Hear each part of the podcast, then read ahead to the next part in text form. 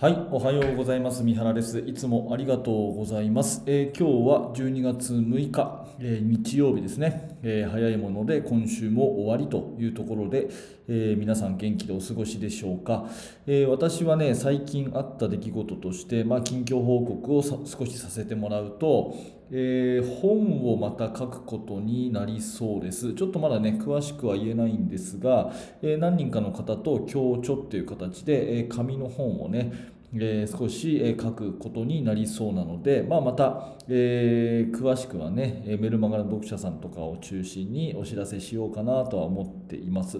えーと今、非常にバスケットの勉強を一生懸命やってるというところですね。えーでは今日の本題テーマはなぜルールがあるのかというお話になります。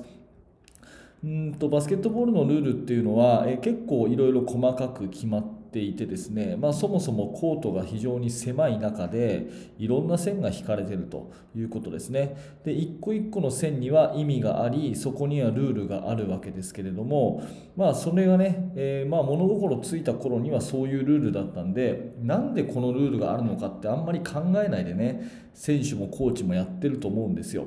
うん、だけどこのルールがなぜあるのかっていうところが腑に落ちるといいプレーって何かっていうのが分かると思っていて、うん、それはねなぜルールがあるのかっていうのは私の答えとしてはそれ以上やるとですね絶対相手が守れなかったりするね絶対に相手が不利になっちゃうからそれ以上は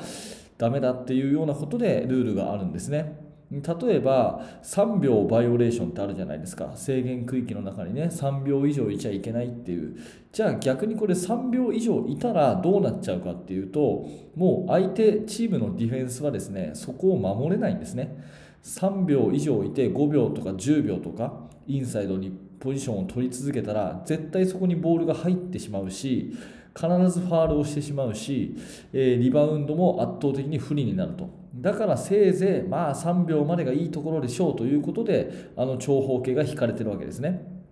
わかりますでしょうか？っ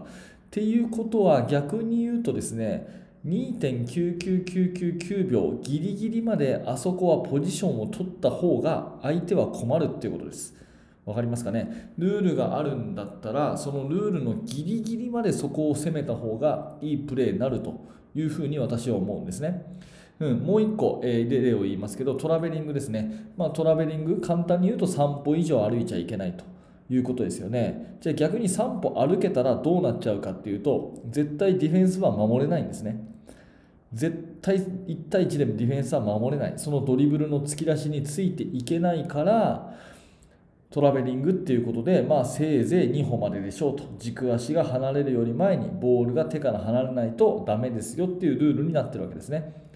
ということはもう本当にトラベリングギリギリトラベリングスレスレでドリブルの突き出しをした方が相手は困るとオフェンスとしてはナイスプレーということになるわけです。うんまあ、こういうね、えー風にルールを捉えることはいくらでもできてサイドラインとエンドラインはあの、ね、コートの広さで引かれてますけども横幅が15、メートルそれから縦がね28メートルって引かれます引かれてますけどあれよりもっとコートが広かったらですねもうディフェンスはできないんですね。オフェンスに自由にボールを回されてしまっていいディフェンスはできない。だからせいぜいあの広さまでが限界だっていうことで引かれてるルールなんですね。ということはやっぱりコートいっぱいに広がってパスを回した方が相手は困るということになりますよね。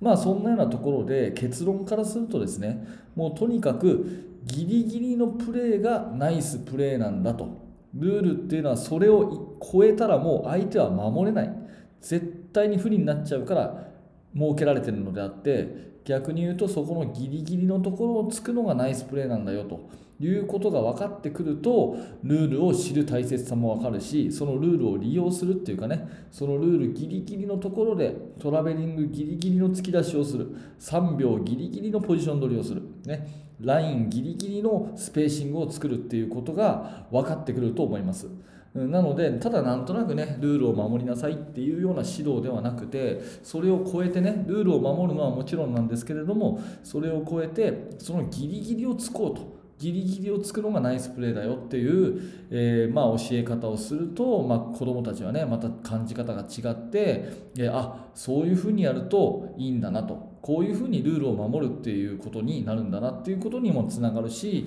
プレーの上達にもまたね、えー、つながるんじゃないかなというふうに思ったので今日はこんなお話をしました。はい、今日はね、えなぜルールがあるのか、え結論としては、えそのギリギリがナイスプレーになるからですというお話です。